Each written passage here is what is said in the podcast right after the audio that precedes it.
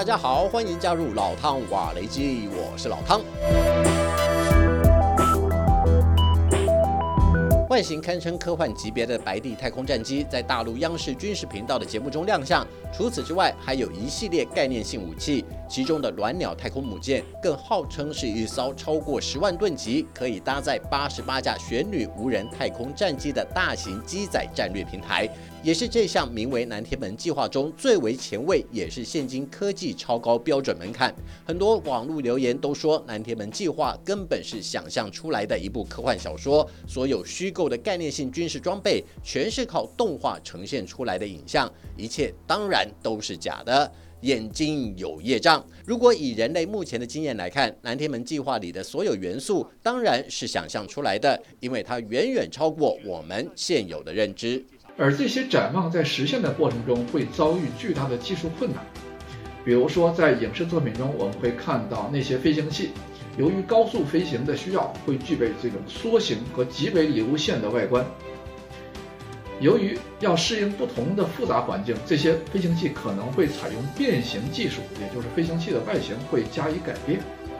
实际的工程技术上，这样的设计呢是极为困难。实际上，如果真的要制造这样的飞行器，在技术上会付出极为沉重的代价。就连专家都这么说了，那就不是眼睛有业障了，可能还有白内障。莫非真的想象是美好的，然而现实却是骨感的吗？倒也未必，因为有很多现在被认为的不可能，会在你我不注意的某一天突然之间横空出世。比方说，美国的 F 幺幺七逆踪战斗攻击机，在它首度问世的时候，外观就是结构复杂的多面体连接造型，不但能在天上飞，而且在一九九一年第一次波斯湾战争中，还摧毁伊拉克一千六百个高战略价值目标。这段历史难。道是假的吗？再比如，全球唯一公开的逆踪战略轰炸机 B2，不也曾在1999年北约轰炸前南斯拉夫的军事行动中，直接从美国本土飞向目标区？一共投下六百枚 JDAM 精准炸弹，创造逆踪空袭和精准打击的记录，也是虚构的吗？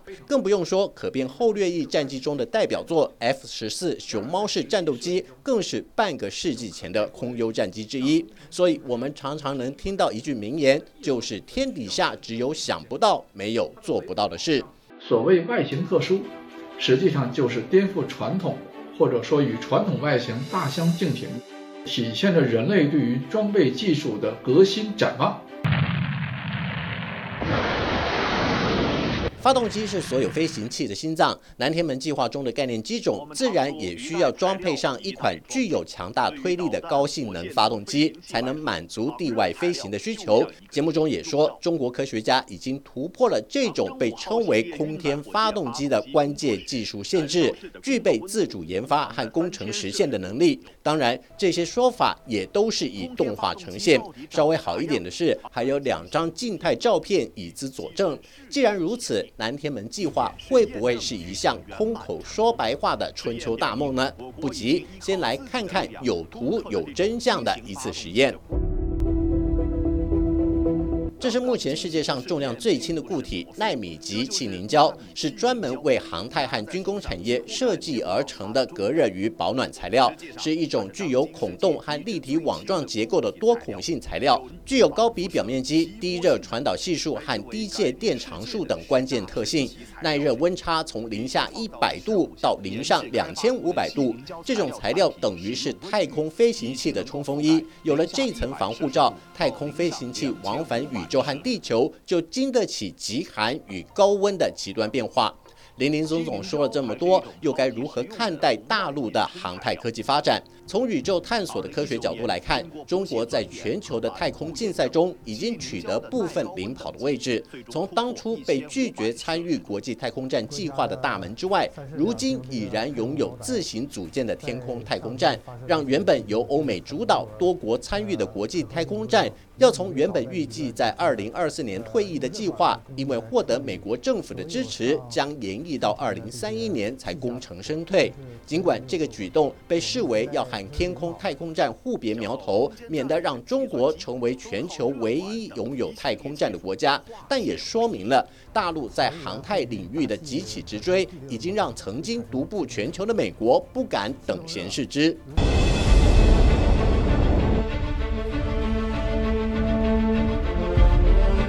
在台湾称为核融合，大陆叫做核聚变领域的试验上，同样也有进展。前面已经说过了，要想让这些概念性的空天母舰和太空飞行器顺利往返空地之间，需要有高性能的推进器作为支撑。然而，这样一来，以现有的技术和燃料，势必无法应付庞大的需求。如何取得用量少却可以提供源源不绝的动力？需要核融合技术就成为最好的选择。大陆第一座具有偏绿气味型的托卡马克装置，也创造出多个里程碑式的成果。无论是三年前首次成功实现等离子体放电，亦或是一年前创造出等离子体电流突破一百万安培的试验，都创下中国。可控核融合运行的新纪录，预计再过不到三十年，大陆的核融合能源将有希望成为民生和特殊用途中的供应者。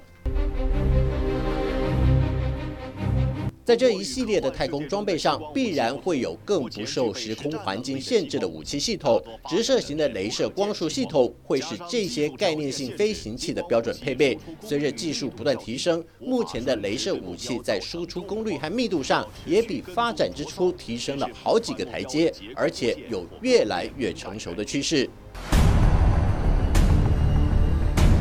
对于央视曝光的南天门计划，各方看法和评价大不相同。有人视若无睹，也有人认为这是中国在大内宣和大外宣上的自吹自擂。还有一部分的观点更直接，说这是抄袭美日科幻电影和漫画的内容。姑且不论这些意见是褒是贬，但是不可否认的是，在航太领域的发展上，大陆科学家肯去构思，也敢于探索。毕竟以现今的美中关系和后俄乌战争的。国际关系变化上，已经让北京方面不得不提前部署。未来美国会不会把中国列为头号竞争对手，甚至是军事较劲中的首要假想敌？一旦这些假设成为定局，那么在航太技术的发展上，以及新材料的运用范围中，这些已经进行的计划就能够在日后的美中博弈里派上用场。就算这些概念性装备还不算成熟。但是在已然成型的基础上，为现有的武器系统更新换代，就能省去更多前期开发设计的时间，提高换装的速度和效率，以面对不可预知的地缘武装冲突。好了，就到这里，我们下次见。